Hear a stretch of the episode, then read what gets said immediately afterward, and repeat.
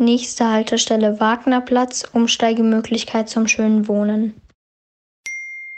Guten Morgen, Karin. Hier ist die Mia. Ich hatte dich ja angefragt, ob ich dich interviewen darf für unsere Podcast-Folge zum Thema Wohnkultur. Du hattest mir zugesagt, erfreulicherweise. Und jetzt wollte ich vorschlagen, ob wir direkt heute um 16 Uhr skypen wollen. Vielleicht kannst du mir noch bestätigen, dass das klappt. Und dann freue ich mich sehr, dich später zu hören. Ich wünsche dir einen wunderschönen Pfingstmontag. Bis dann. Hi Mia. Ja, so machen wir das. Klingt doch super. 16 Uhr. Dann bis später. Ich freue mich. Tschüssi. Hallo und herzlich willkommen zu einer weiteren Folge vom Podcast Mein Gespräche. Das Thema diesmal soll sein Wohnkultur und Wohngestaltung. Und bevor ich euch äh, meinen Gast von diesem Mal vorstellen möchte, gebe ich euch erst noch einen Tipp, wo ihr entlang spazieren könnt. Entweder tatsächlich, während ihr den Podcast anhört oder auch mal einfach so. Und ich möchte euch gerne den Stein-Weinpfad heute empfehlen. Ich bin da auch letzte Woche lang gelaufen und fand das sehr, sehr schön. Man läuft so durch die Weinberge hier äh, von Grumbühl aus und kann eben richtig schön auf ganz Würzburg runter gucken. Und es gibt immer noch so Infotafeln äh, zu guten Weinzitaten von wichtigen Menschen zum Beispiel oder zum Weinanbau in Würzburg. Also das kann ich sehr empfehlen. Und ich verlinke euch auch die Seite vom Steinweinpfad. Da findet ihr den Weg, also die Route, den Rundweg und auch noch ein paar Infos dazu. Genau. Und dann machen wir es ja auch jedes Mal so, dass wir euch ein paar Reflexionsfragen am Anfang schon nennen damit ihr euch auch persönlich mit dem Thema auseinandersetzen könnt. Und ich habe euch diesmal drei Fragen mitgebracht. Die erste Frage ist, fühlst du dich wohl mit deiner Wohnsituation? Die zweite Frage, wenn Geld keine Rolle spielte, wie würdest du gerne wohnen? Also wenn alles möglich wäre, wovon würdest du dann träumen? Und die dritte Frage, was könntest du ganz konkret als nächstes angehen, als nächstes Designprojekt oder Umgestaltung, was auch immer? Genau, da könnt ihr euch gerne mal Gedanken drüber machen, wenn ihr wollt. Und wir werden diese Fragen natürlich auch anschneiden in unserem Podcast. Dann ähm, möchte ich euch jetzt die Person vorstellen, die mein Interviewpartner ist. Ähm, und das ist die Karin. Die Karin ist Gestalterin für visuelles Marketing. Und wir skypen gerade, weil Karin leider nicht in Würzburg wohnt, sondern in Regensburg. Und hoffen, dass die Internetverbindung mitmacht. Und dann würde ich jetzt die Karin bitten, dass sie sich einfach kurz vorstellt. Ich bin 28 Jahre alt und ich wohne in Regensburg, im schönen Regensburg. Bin aber sehr viel in Würzburg zu Besuch gewesen schon, also kenne ich mich da auch ein bisschen aus. Kenne natürlich die Hotspots ähm, direkt am Main zum Wein trinken und so weiter. Genau, und freue mich heute mit der Mia dieses Gespräch führen zu dürfen. Sehr schön. Und äh, falls ihr euch fragt, woher wir uns kennen, wenn wir doch gar nicht am gleichen Ort wohnen, Karin und ich äh, waren zusammen in der Schule in Bad Aibling, also kommen beide aus Oberbayern und hatten da einige Kurse zusammen in der Oberstufe. Genau. So viel mal kurz zum Kennenlernen. Mich kennt ihr ja schon vom Trailer ähm, vielleicht auch noch, wie ich darauf komme, über dieses Thema zu reden. Ähm, ich bin ja Psychologin und habe sozusagen mit Inneneinrichtungen nicht viel zu tun. Ich finde aber das Thema super spannend und tatsächlich wollte ich früher mal Innenarchitektin werden, habe mich dann aber doch anders entschieden und fand es aber schon immer ganz spannend, so Designfragen und so Thema Ästhetik allgemein hat mich schon immer interessiert. Und deshalb hatte ich total Lust, über das Thema mal mit jemandem zu reden, der sich ein bisschen besser auskennt. Und dann möchte ich jetzt noch, bevor wir so richtig anfangen mit den Fragen, der Karin noch äh, zwei Kennenlernfragen stellen. Die eine Frage bezieht sich eher auf drinnen. Ähm, Karin, was machst du denn momentan gerne drinnen? Gerade so in Corona-Zeiten ist ja veranstaltungsmäßig nicht viel los und man ist irgendwie gezwungen, auch sich irgendwie anderweitig zu beschäftigen. Hast du da für dich was gefunden, was du auch drinnen gerne machst? Ja, genau. Also ich habe tatsächlich ziemlich viel, was ich drin gerne mache. Mhm. Also Dinge, die ich drin machen muss, sind natürlich der Haushalt und so weiter. Aber mhm. was ich gerne mache, ist zum Beispiel, ich habe mir die Gitarre jetzt super oft auch geschnappt und mich ans Fenster gesetzt, äh, wo die Sonne reingescheint hat und Musik gemacht und auch viel gezeichnet und Predigten höre ich ehrlich gesagt auch sehr gerne momentan mhm. und ähm, ja, verkünsteln mich da beim Halten, beim Aufschreiben der Predigten. Genau. Das klingt gut. sehr schön. Und ähm, du bist, glaube ich, auch jemand, der gerne draußen ist. Ähm, wo bist du denn gerne draußen in, unterwegs? Und falls du dich da an Würzburg noch gut erinnern kannst, wo bist du vielleicht sogar gerne draußen in Würzburg gewesen? Gibt es da einen schönen Ort für dich? Genau, also wie ich vorhin schon gesagt habe, am Main direkt äh, bin ich super gerne gelaufen, aber auch in den Weinbergen, muss ich sagen, weil man dann so einen schönen Blick nach unten hat. Mhm. Da muss ich ja tatsächlich mal den Stein-Weinpfad mit dir laufen, wenn du da bist. Ich glaube, da waren wir noch nicht zusammen. genau. Nächstes Mal. Ja. Genau. Supi, dann ähm, würde ich mal in die ersten Fragen reinstarten. Wir fangen an mit so ein bisschen auch noch persönlicheren Geschmacksfragen und kommen dann wirklich noch mehr zu Expertenwissen. Da würde mich erstmal interessieren, was magst du an deiner Wohnung eigentlich besonders gerne, Karin? Also besonders gerne an meiner Wohnung mag ich meinen Freund, weil ohne den wäre meine Wohnung nicht so, wie sie ist. Mm, ja. ähm, nee, also Spaß beiseite. Ich finde es wunderschön bei uns, dass wir so viel Licht haben. Wir wohnen im Dachgeschoss oben, haben ziemlich hohe Decken, also beziehungsweise Spitzdecken ne, in, an dem Wohn-Essbereich. Und ich liebe mhm. einfach diese, diese Weite, die wir hier oben auch haben, weil wir sehr viel Himmel sehen können und die Holzbalken. Genau. Ja, das stimmt. Das ist echt schön bei euch.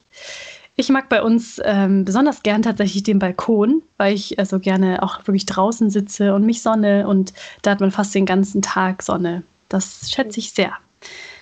Genau, dann gleich zur nächsten Frage. Gibt es was, worauf du beim Einrichten oder ihr beim Einrichten eurer Wohnung besonders geachtet habt? Ja, also wir haben besonders darauf geachtet, dass wir einfach individuelle Möbel haben, also dass wir auch was selbstgebautes hier drin haben. Mhm. Und ähm, ja, viel Holz, viel, also sehr hell. Wir, wir mögen es einfach, sage ich mal, leicht von den Möbeln. Wie ist ja. es bei dir? Äh, relativ ähnlich, würde ich sagen. Also ich mag es auch gern, wenn Möbel an sich jetzt keine große Farbe haben, also eben Holz oder vielleicht so, so weiße Möbel oder grau und man dann eher die, die Farbe durch Deko reinbringt oder durch Lichterketten, aber alles eher so ein bisschen schlicht hält. Das ist bei mir, glaube ich, ganz ähnlich, ja. Genau. Und dann wird als nächstes die Traumfrage folgen, ähm, dass wir uns einfach mal vorstellen, wenn wir jetzt unbegrenzt Geld zur Verfügung hätten und das keine Rolle spielt, wie würden wir denn, wir dann gerne wohnen wollen? Also wenn alles möglich wäre. Was würde dir da einfallen, Karin? Also da würde mir super viel einfallen. ähm, spontan, wenn alles möglich wäre, ich würde auch super gern in einem Baumhaus wohnen. Ah, ähm, okay. Ich, ich glaube, dass, äh, dass ich da sehr viele Einflüsse habe durchs Reisen auch. Ich meine, wenn man mhm. ein bisschen in der Welt rumkommt, dann sieht man auch wirklich so spektakuläre Unterkünfte oder es gibt ja auch im Internet viel, viel zu sehen. Und ähm, zum Beispiel in Finnland, da gibt's so Iglus, also wo mhm. die ganze Decke von der Wohnung dann aus Glas besteht, dass man nachts die Sterne anschauen kann. Sowas mhm. würde mir schon auch vorschweben für Schlaf. Ja. Da das klingt die, spektakulär, ja. Genau, es sind dem Ganzen keine Grenzen gesetzt und das wäre auf jeden Fall ein, eins der Punkte, die ich machen würde. Mhm. Ah ja, spannend, ja. Ich habe jetzt gar nicht so verrückt gedacht, aber auch voll die gute Idee.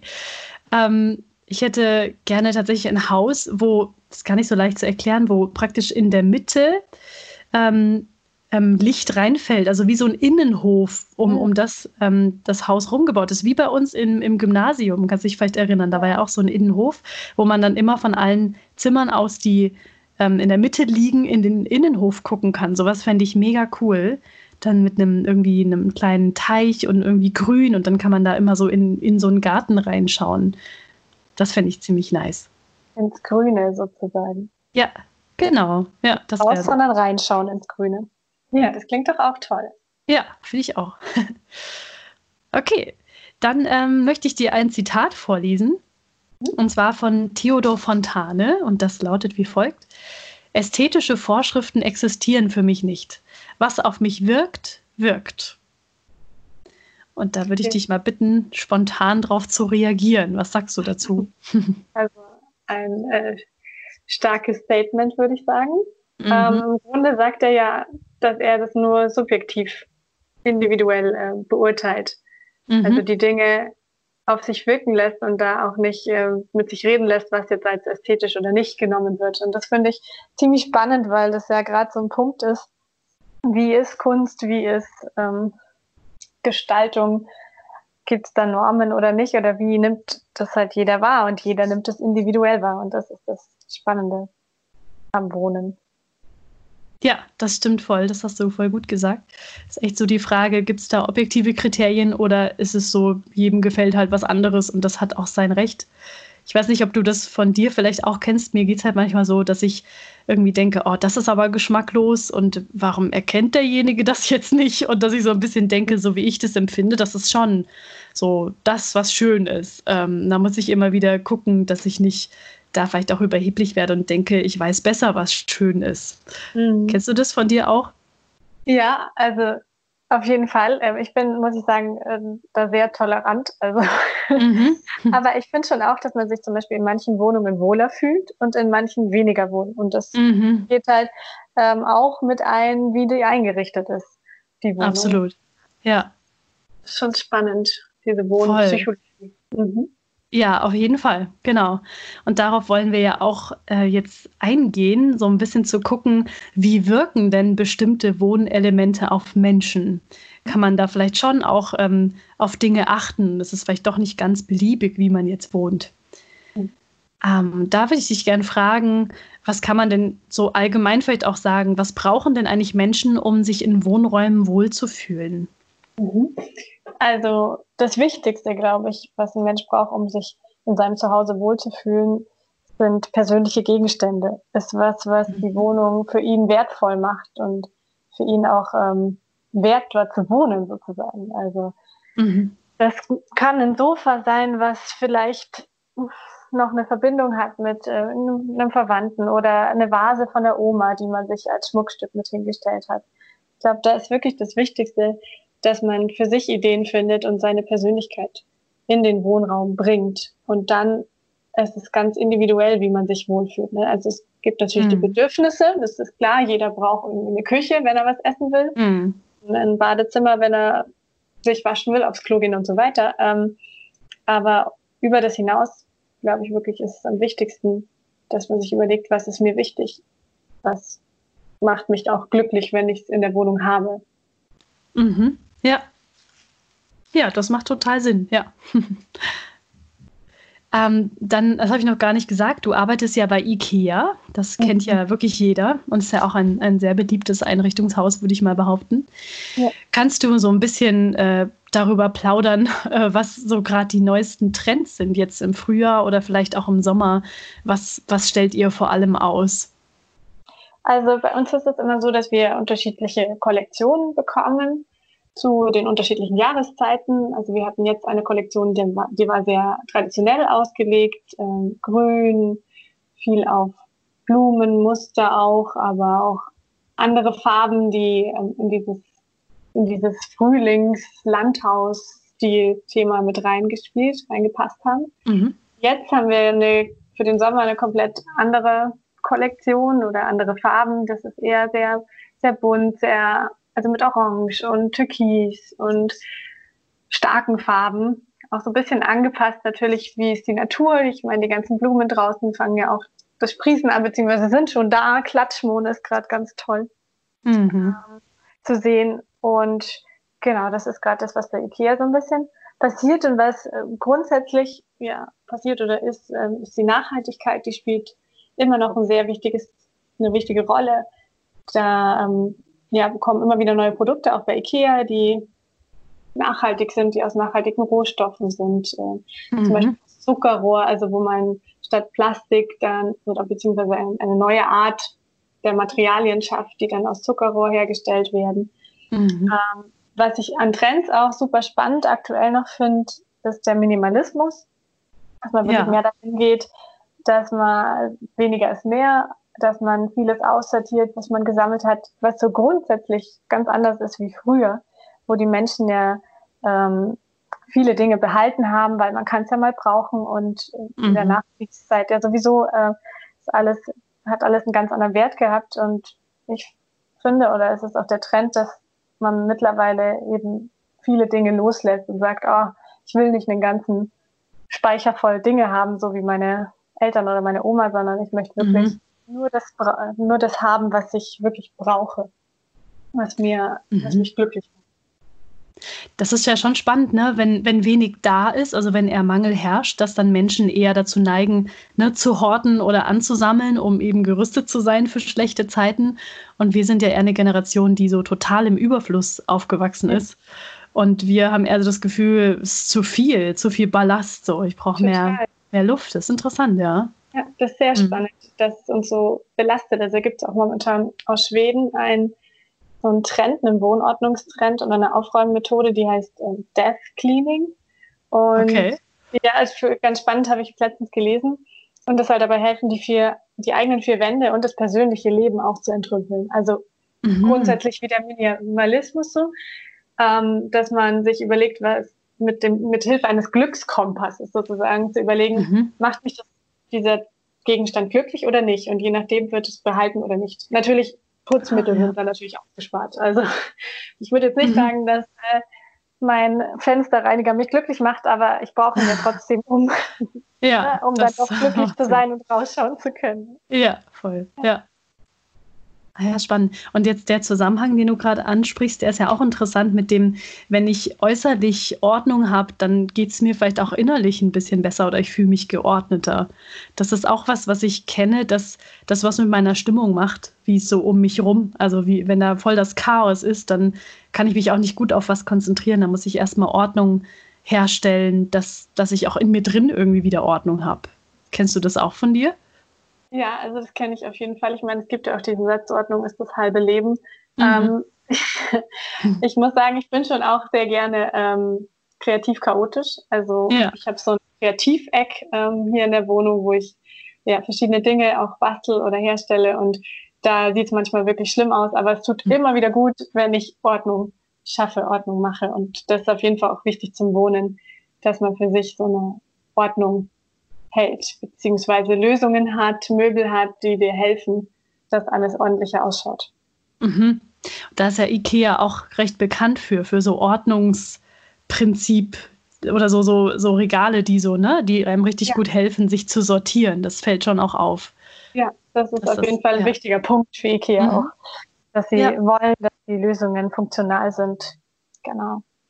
Ja, Du hast ja gerade auch schon über Minimalismus gesprochen und da möchte ich mit dir noch über den mehr oder weniger neuen Trend äh, von, von Vanlife und Tiny Houses sprechen. Das geht ja auch so in die Richtung. Vielleicht für die, die es nicht kennen, also Vanlife, wie der Name sagt, ähm, bedeutet, dass man äh, praktisch lebt in einem Van oder in irgendeiner Art von Bus oder Wohnmobil, irgendwas in die Richtung und tatsächlich nicht nur für Reisen darin, darin wohnt und sonst noch eine Wohnung hat, sondern gar keinen festen Wohnsitz mehr hat, sondern in einem Bus oder sowas in der Art lebt und dann eben durch die Welt reist und genau so ein bisschen so einen nomadischen Lifestyle hat. Und das Tiny House ähm, ist eben praktisch ein ganz kleines, komprimiertes Haus, oft auch nur ein Zimmer oder maximal zwei Zimmer und so ein bisschen, wie nennt man das, wie in so einem Container wird es oft gebaut, dass man es eben auch verschiffen kann oder woanders hin. Das heißt, auch damit ist man mobil, aber kann auch eher an einem Ort sich was aufbauen, aber hat eben viel weniger Wohnfläche, sondern eher sehr funktional alles auf engem Raum. Das mal so zur Erklärung für die, die es nicht kennen. Und ähm, ich persönlich äh, verfolge das jetzt schon seit, oh, weiß ich, vielleicht zwei Jahren. Und mir macht das voll Spaß, äh, das so ein bisschen anzuschauen, wie Leute da leben. Also vor allem Vanlifer, die halt wirklich reisen und ihr Leben besteht aus Reisen und arbeiten vielleicht über Internet oder so nebenher ein bisschen, finanzieren sich, aber haben ansonsten wahnsinnig viel Freiheiten und sehen ganz viel von der Welt. Das finde ich ganz faszinierend. Ähm, wie findest du sowas denn, Karin? Ja, also auch sehr spannend, gerade mit den Tiny Houses ähm, mhm. habe ich mich auch schon mehr beschäftigt. Also es gibt ja mittlerweile dieser Trend kommt ja aus den USA und der mhm. schwappt jetzt so über uns und nach Europa. Mhm. Und es gibt auch in Deutschland mittlerweile Tiny House Hersteller und auch schon Tiny House Villages. Oder ich ah, ja. bin nicht ganz sicher, ob eins oder mehr, mit Sicherheit schon mehrere mittlerweile. Also hier in Bayern auf jeden Fall auch eins. Mhm. Und ähm, ja, also ich finde diesen Gedanken schon toll, sich so zu minimieren, dass man sagt, wie wir jetzt gerade schon hatten, einfach das Wesentliche zu behalten Mhm. Und dann reicht es auch, so einen kleinen Wohnraum zu haben. Und das kam ja auch unter anderem aus dem heraus, dass man, oder beziehungsweise hier, dass man sich irgendwie keine große Wohnung, ein Haus leisten kann, möchte, mhm. wie auch mhm. immer. Dass es wirklich was ist, wo du auch nicht einen großen Kredit aufnehmen muss, sondern wo man relativ günstig zu Wohnraum kommt. Mhm. Ähm, ich finde es einen spannenden Trend. Ich werde es auf jeden Fall weiter beobachten, wie das, was da so weitergeht. Ähm, mhm. Ja, und das Vanlife ist natürlich nochmal was komplett anderes. Also ich finde, da muss man schon der Typ für sein, dass man ähm, ja so wirklich die ganze Zeit reisen möchte und keinen festen Wohnsitz hier hat und mhm. muss natürlich von der Arbeit her auch flexibel sein, dass man ja. äh, so wie Homeoffice machen kann. Aber das wäre jetzt nichts, was ich für mich persönlich würde ich zum Urlaub machen, auf jeden Fall nehmen. Aber mhm. so zu leben finde ich das bewundernswert, aber wäre jetzt nicht meins zum Beispiel. Ja, ja, kann ich nachvollziehen. Aber Tiny House könntest du oder könntet ihr euch tatsächlich vorstellen in der Zukunft ja. mal? Ah, ja, ja das, also ich sag mal, der einzige, das einzige Problem ist so ein bisschen, wie macht man es mit Kindern? Also zu zweit mhm. ist das gar kein Ding, so ein Tiny House, aber die Überlegung ist halt, kleine Kinder, es geht ja noch, aber wenn die Kinder größer werden, ähm, mhm. wie schafft man das dann so, dass dieses modulare System angepasst wird? Das ist ganz spannend. Mhm. Also man halt irgendwie noch mal was dran, dran baut oder beziehungsweise wäre das dann auch ein Tiny House, was fest wäre auf einem Grundstück, dann wären wir auch sehr viel im Garten. Das Tolle ist ja, dass man da gerade im Sommer viel um das Tiny House rum auch mhm. äh, tun kann. Gerade für Leute, die nicht so viel drin sein wollen im Sommer. Ja, das stimmt. Ja. Ich glaube, man ist dann auch automatisch viel mehr draußen, wenn man halt so wenig ja. Wohnraum hat. Und das fände ich auch eher erstrebenswert. Ja, genau. Wir kommen da ja auch inhaltlich gleich so ein bisschen in die Richtung äh, nachhaltig zu wohnen. Das ist ja auch was, was ganz cool ist so an Vanlife oder auch Tiny Houses, dass man eben auch ähm, autark wohnen kann, also das mit, mit Solarzellen oder einem eigenen Regenwasserauffangsystem und, oder was es da nicht alles gibt.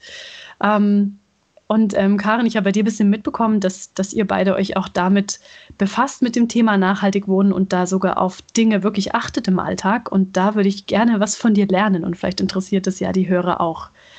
Ja, sehr gerne. Also es gibt sehr viele Dinge, worauf man da achten kann. Was wir zum Beispiel machen, ist zum einen, dass wir Ökostrom beziehen, dass wir mhm. wirklich darauf ähm, schauen, dass wir nicht viel Wasser verbrauchen, also nicht das Wasser laufen lassen beim Zähneputzen zum Beispiel.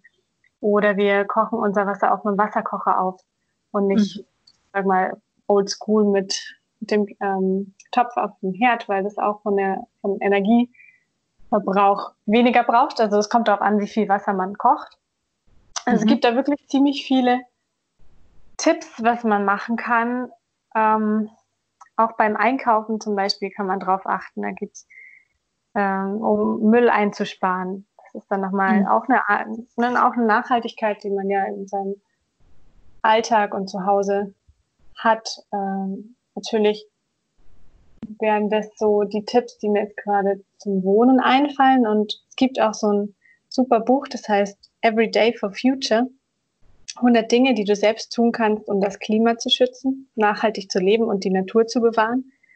Und da sind einfach nochmal super viele Tipps drin, schön, ich finde total schön auch ähm, aufgeteilt und ansprechend, die man tun kann, um eben umweltbewusster zu leben und seinen Fußabdruck klein zu halten. Ich finde das einfach so wichtig, wenn wir nach vorne schauen in die Zukunft, dass wir ja, nachhaltig leben. Mhm. Das, eben, das ja. fängt eben beim Wohnen schon an. Ja, absolut. Ja. Gut dann würde ich sagen, wir werden jetzt noch ein bisschen konkreter. Wenn jetzt Leute, die zuhören, Interesse haben, mal was umzugestalten in, in ihrer Wohnung, wie können sie das eigentlich anfangen oder auf was können sie da achten? Da wollen wir jetzt noch drauf eingehen. Und der erste Bereich wäre Thema Farben. Also wenn ihr vielleicht überlegt, ihr wollt mal eine Wand streichen zum Beispiel oder ihr wollt irgendwie Dekomaterialien mit einem bestimmten Farbkonzept auswählen, welche Farbe wählt ihr da eigentlich aus? Und da gibt es tatsächlich ähm, auch in der Psychologie so Untersuchungen, wie Farben eigentlich auf Menschen wirken. Das finde ich ganz spannend. Und ich habe da äh, mal was rausgesucht, so zu, sage ich mal, den wichtigsten Grund- und Mischfarben, die man so kennt, äh, wie die so wirken. Das würde ich euch einfach gerade mal vorlesen. Und ihr könnt euch dabei fragen, ähm, ja, kommt die Farbe äh, bei mir in der Wohnung vor und fühle ich mich wohl mit der Farbe oder wie wirkt die eigentlich auf mich? Und das einfach direkt schon mal reflektieren. Genau. Und zwar, dann fange ich mal an mit Weiß. Das ist ja, kann man jetzt drüber streiten, ob das eine Farbe eigentlich ist. Ähm, Weiß wirkt äh, logischerweise aufhellend und belebend. Man denkt da an Reinheit und Unschuld.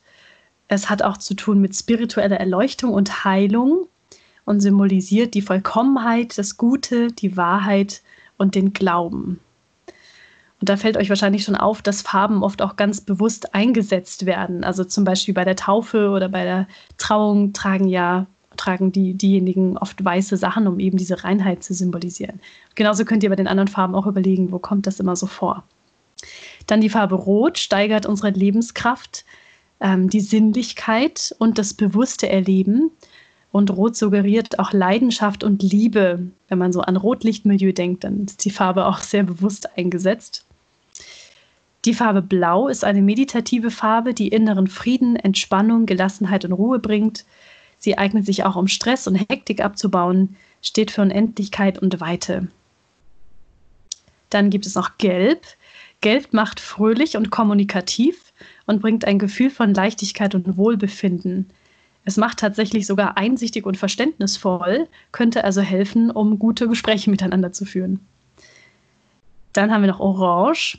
Orange bringt Freude und Gemütlichkeit, ist ideal für ein geselliges Miteinander ähm, und aktiviert unsere Kraft, macht optimistisch, ist tatsächlich appetitanregend und steht für Lebensfreude. Dann darf natürlich nicht fehlen Grün. Grün gilt ja so als Heilfarbe, hat tatsächlich eine regenerative, also eine heilsame Kraft und wirkt beruhigend. Tut auch tatsächlich den Augen gut, ins Grün zu schauen und steht für Glück, Leben, Harmonie und Fruchtbarkeit. Dann würde ich noch gern zu Braun kurz was sagen. Ähm, Braun suggeriert eher Sicherheit und Ruhe und bringt Gelassenheit und Vertrauen in uns selbst und in unsere Erfahrungen mit sich. Dann gibt es ja noch so noch zwei weitere Farben, auf die ich auch noch eingehen würde, nämlich rosa. Rosa besänftigt und regt unser Mitgefühl an und macht uns für die Gefühle anderer empfänglich. Und zuletzt noch lila oder violett. Das ist eine meditative Farbe und lenkt unseren Blick auf die Seele, bringt inneres Gleichgewicht und öffnet für spirituelle Erfahrungen, schenkt Klarheit, Harmonie und Inspiration. Und tatsächlich kann lila auch eine schmerzstillende Wirkung haben. Genau, das wären mal so die bekanntesten, wichtigsten Farben. Und ich fand das ziemlich spannend, was da so alles stand, wie diese Farben wirken. Ich kann jetzt nicht versprechen, dass das alles wissenschaftlich gesichert ist, aber zu einem Teil davon gibt es tatsächlich auch Studien. Und ist also was, worauf man tatsächlich achten sollte, weil es doch eine Wirkung auf unsere Stimmung und unser Erleben hat. Karin, magst du noch was ergänzen dazu? Hm, also ich fand äh, super spannend, dir jetzt zuzuhören und selbst auch nochmal zu hören, wie so die Farb, ähm, die Farben wirken. Das ist äh, gerade bei Braun dann auch sehr spannend mhm. gewesen. Ähm, ich würde jetzt, also ich, ich habe so ein bisschen nachgedacht und habe gesehen, dass wir zum Beispiel auch bei unseren Besprechungsräumen mit unterschiedlichen Farben dahingehend arbeiten. Und es gibt natürlich auch mhm. viele Farbkonzepte für Firmen, für Großraumbüros, gerade in diese Richtung auch mit Orange als oder mhm. Gelb als ähm, anregende Farbe. Das ist ja ein spannendes Thema. Ja, ja. Hast du denn äh, bei euch in der Wohnung auch Wände farbig gestrichen? Äh, in dieser Wohnung nicht. Also in meinen Aha. vorherigen Wohnungen hatte ich schon mehr mit Farbe mhm. gearbeitet, ähm, die auch wirklich immer super schön und eine Wirkung auf mich hatten. Aber hier mhm. durch das Holz habe ich einfach, ähm, haben wir gesagt, nee, wir brauchen ja keine Farbe. Das Holz wirkt auch ähm, beruhigend und warm mhm. und gibt der Wohnung ja eine Stimmung. Ja, das stimmt. Man kann sich ja auch an Farbe satt sehen. Das ist so ein bisschen das die Gefahr, dass man irgendwann sagt, boah, das kann ich jetzt nicht mehr sehen. Also man ja. sollte auf jeden Fall einen Farbfächer davor aus dem Baumarkt mitnehmen und einfach mal mhm. an die Wand halten, die man farblich verstreichen will, dass mhm. man sich mal anschaut, äh, wie wirkt das und vielleicht auch mal hängen lässt, ähm, auch wenn es nur so ein kleiner Punkt auf einer ah. Karte ist, auf so einem Farbfächer, aber das wäre ja. auf jeden Fall ein guter Tipp. Und ich würde auch empfehlen, nie die Wand komplett in der Farbe zu streichen, sondern außen am Rand mhm. immer einen fünf oder zehn Zentimeter weißen Streifen noch zu lassen in der Wand. Dann wirkt ah, okay. es wirkt der Raum nicht kleiner durch die Farbe, sondern trotzdem noch luftig. Ah, das ist ein guter, konkreter Tipp. Ja, darauf kann man achten. Sehr gut. Dann haben wir jetzt ja über Farben schon gesprochen, aber es gibt ja noch ganz viele andere Dinge, auf die man achten kann, wenn man einen Innenraum gestaltet, so mit Möbeln und Deko und so weiter. Und da würde ich jetzt gerne unsere Expertin nochmal sprechen lassen, worauf man da achten kann. Also, ähm, wie vorhin schon gesagt, es ist wirklich ganz individuell, wie ihr euer, eure Wohnung gestalten wollt. Es gibt natürlich verschiedene Konzepte, gerade so Aufbauten auch, dass man Pyramidenaufbau zum, zum Beispiel macht, dass man, wenn man eine kleine Deko-Ecke gestalten will, ein großes Element hinten hinstellt und vorne dann zwei kleine, das ist so wie ne, pyramidenartig, mhm. dreieckförmig nach unten geht. Ähm, dann sind die ungeraden Zahlen meist harmonischer, das heißt drei Gegenstände, fünf Gegenstände, sieben und so weiter und mhm. so fort. Ähm, ansonsten ist es wirklich, es gibt so viele so viele Arten, wie man gestalten kann. Und es ist natürlich auch schwierig, über einen Podcast das äh, so zu vermitteln. Ist als Bild immer leichter. Und deswegen würde ich jedem, der es noch nicht kennt, auch Pinterest empfehlen als Plattform, wo man gerade sowas, also sich inspirieren lassen kann. Und dann werdet ihr da auch diverse Gestaltungsformen sehen, so wie zum Beispiel zwei Objekte direkt nebeneinander gestellt, Wiederholungen. Es gibt da wirklich viele Sachen, wie man schön und sauber, wie zum Beispiel mit dem goldenen Schnitt auch, das Auge verwöhnen kann, sag ich mal. Mhm. Ja, sehr gut. Und Karin, ähm, du bist ja, wenn ich das mir richtig gemerkt habe, auch beim IKEA da involviert in diese Ausstellung oder wie nennt man das, wo man ja durchläuft und äh, Zimmer ja, also anschaut genau. oder was da teilweise, gell? Ja, es gibt die Möbelausstellung oben und die Markthalle im Ikea und ich arbeite mittlerweile unten in der Markthalle, habe aber meine Ausbildung in beiden Bereichen gemacht. Ja, und kannst du uns vielleicht so, so kurz mit reinnehmen, wenn ihr jetzt irgendwie plant, da wird jetzt ein so ein kleiner, wie es sieht ja aus wie so einzelne Räume, ne? so ein Raum da neu gestaltet in der, in der Möbelausstellung. Wie, wie fangt ihr das dann an? Also wie, wie kommt ihr da auf die Ideen, wie ihr das dann gestaltet? Also das wird von der Zentrale geliefert, sage ich mal. Ah, okay. Auf unsere Verhältnisse angepasst. Genau, also die Deutschlandzentrale beziehungsweise Schweden, von denen kommt es und wir passen das in unserem Haus an. Aber es sind ganz, ganz viele Gedanken hinter diesen Planungen. Das ist mhm. sehr spannend. Also es geht sicher jedem so, der bei Ikea in ein Musterzimmer reingeht, dass er merkt, dass da nicht nur Möbel zusammengestellt wurden, sondern dass da was dahinter ist. Und so ist es auch. Mhm. Werden sich wirklich viele Gedanken gemacht, damit das Ganze auch ja, zu Hause bei dem Kunden theoretisch eins zu eins auch umgesetzt werden könnte, weil es eben super praktikabel ist, super funktional und stimmig in, in sich.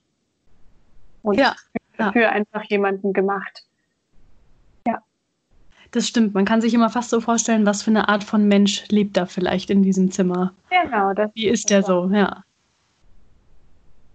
Ja, das genau. Das ist das Schöne, mhm. ja, dass, dass sich da so viel Gedanken gemacht wird und dass dementsprechend der Kunde sich auch wohlfühlt, wo wir wieder bei Persönlichkeit sind. Also wir geben mhm. den Räumen da ja im Grunde auch Persönlichkeit und deswegen fühlt sich der Kunde dann auch wohl, so wie, wie ihr bei euch zu Hause ja dann auch, wenn ihr dort Persönlichkeit gebt, sich eure Freunde wohlfühlen oder ihr selbst.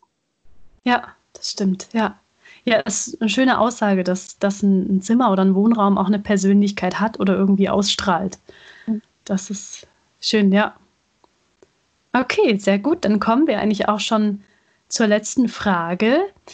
Nämlich mal so ganz allgemein gefragt, ist es überhaupt eigentlich wichtig, schön zu wohnen oder ist es nur so ein nice to have, sage ich mal, so ein netter Zusatz, aber jetzt nicht wirklich nötig?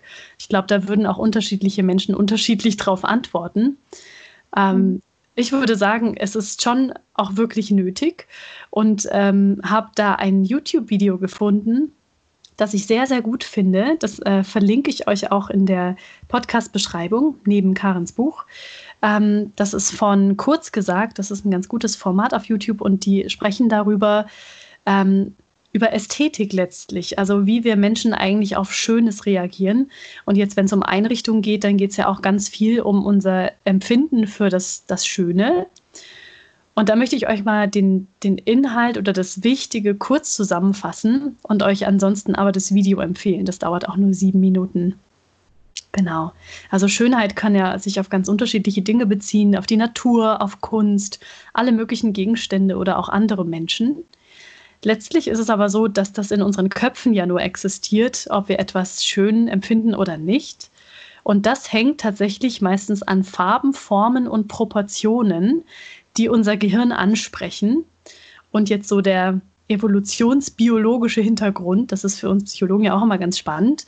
Wozu ist das eigentlich gut, dieser Sinn für das Schöne? Das äh, klingt jetzt ja erstmal nicht so, als wäre das überlebensnotwendig. Aber tatsächlich ähm, haben schon Steinzeitmenschen ja Werkzeuge zurechtgeschlagen. Das ist euch, äh, wahrscheinlich habt ihr das jetzt vor Augen, dieser Keil da, den sie benutzt haben. Und der hat ja eine Tropfenform. Und da haben äh, Forscher mal geguckt, ob das eigentlich irgendeinen Grund hat. Hat es aber tatsächlich nicht. Sie fanden es wohl einfach nur schön, dass es so eine Tropfenform hatte. Und ähm, das zeigt auch schon, dass die Muster, die wir oft schön finden, dass das vor allem eigentlich Formen sind, die in der Natur auch vorkommen. Und diese, diese Muster zu erkennen, hat tatsächlich unseren Vorfahren beim Überleben geholfen. Weil in der Natur ist es so, wenn was symmetrisch ist, dann heißt es auch meistens, dass es gesund oder genießbar oder irgendwie ungefährlich. Zum Beispiel ähm, ein Hirsch, die haben ja ganz beeindruckende Geweihe. Und wenn das Geweih symmetrisch gewachsen ist, dann ist das ein Anzeichen davon, dass dieser Hirsch gesund ist. Das heißt, ich kann ihn auch erlegen und essen und das wird mir gut tun, wahrscheinlich. So ähnlich ist es auch tatsächlich, ähm, wenn man einen anderen Menschen betrachtet. Wenn das Gesicht sehr symmetrisch ist, dann empfindet man es tendenziell eher auch als attraktiv, als schön. Und ein symmetrisches Gesicht spricht auch für einen gesunden Menschen. Das äh, finde ich ganz spannend. Und dann ist es ja so, dass das alles, was uns beim Überleben hilft, das löst, ähm, das aktiviert das Belohnungszentrum im Gehirn. Also wir fühlen uns gut, wenn wir wissen, ähm, damit kann ich überleben, logischerweise. Das löst was Positives in uns aus. Also das ist so praktisch der, der, der Ursinn hinter, hinter Ästhetik. Ähm, Natürlich hat sich das auch weiterentwickelt. Also es ist nicht so, dass ich denke, wenn was schön ist, oh, das hilft mir zum Überleben. Das ist natürlich nur das, was mal dahinter stand. Und das hat sich sehr weiterentwickelt. Und jetzt ist ja die Frage, was, warum könnte es heute auch noch interessant und relevant sein? Warum sollten wir darauf achten?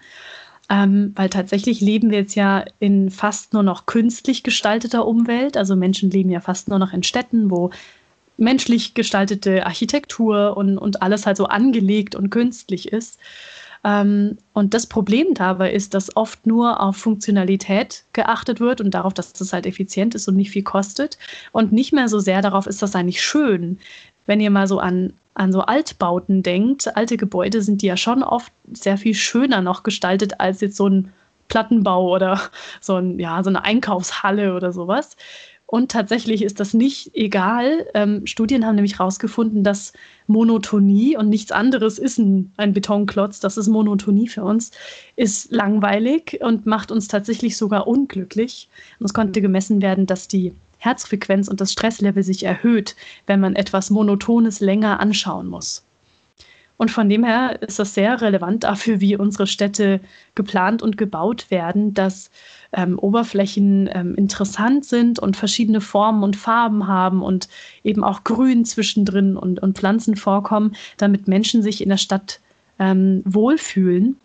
Und es hat eben einen Einfluss auf das Wohlempfinden, auf unser Verhalten, auf unsere Stimmung und sogar auf kognitive Fähigkeiten, also wie gut wir uns konzentrieren und lernen können.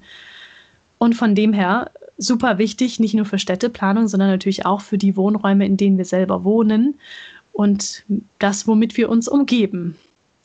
Genau, das war mal das Video zusammengefasst und ich lege euch ans Herz, euch das anzuschauen. Und ähm, möchte euch auch ans Herz legen, nochmal zu gucken, ähm, wie ich wohne, also gerade mein eigener Wohnraum. Macht der mich eigentlich glücklich? Fühle ich mich da wohl? Und wenn nicht, daran was zu ändern, weil es eben doch wichtig ist für das eigene Wohlbefinden. Genau, soviel zum Thema Ästhetik. Und dann kommen wir auch schon langsam zum Schluss. Und dann möchten wir nochmal zusammenfassen, was sind nochmal jetzt konkrete Tipps, auf die ihr achten könnt, wenn ihr jetzt entscheiden solltet, ihr möchtet gern nochmal einen Teil eurer Wohnung oder eine Ecke, was auch immer, nochmal neu gestalten. Und da würde ich nochmal die Karin bitten, nochmal so die, die wichtigsten Punkte nochmal zusammenzufassen am Ende. Ja, mache ich gern. Also der erste Punkt wäre zu hinterfragen, warum möchte ich das? Was möchte ich da genau? Und wie fühle ich mich vielleicht auch, wenn ich das habe, was ich dort plane? Als zweites würde ich raten, euch einfach Inspiration zu holen. Wie gesagt, entweder über Pinterest oder manchmal sieht man ja auch was bei Freunden, was man dann für sich auch äh, wunderschön findet. Als drittes würde ich empfehlen, auch einfach Hilfe anzunehmen, also zu, mit einer Freundin drüber zu sprechen oder mit äh, demjenigen natürlich, der noch mit in der Wohnung wohnt, ähm, hm. so ein bisschen vielleicht nochmal Input eben durch, durchs Quatschen zu bekommen.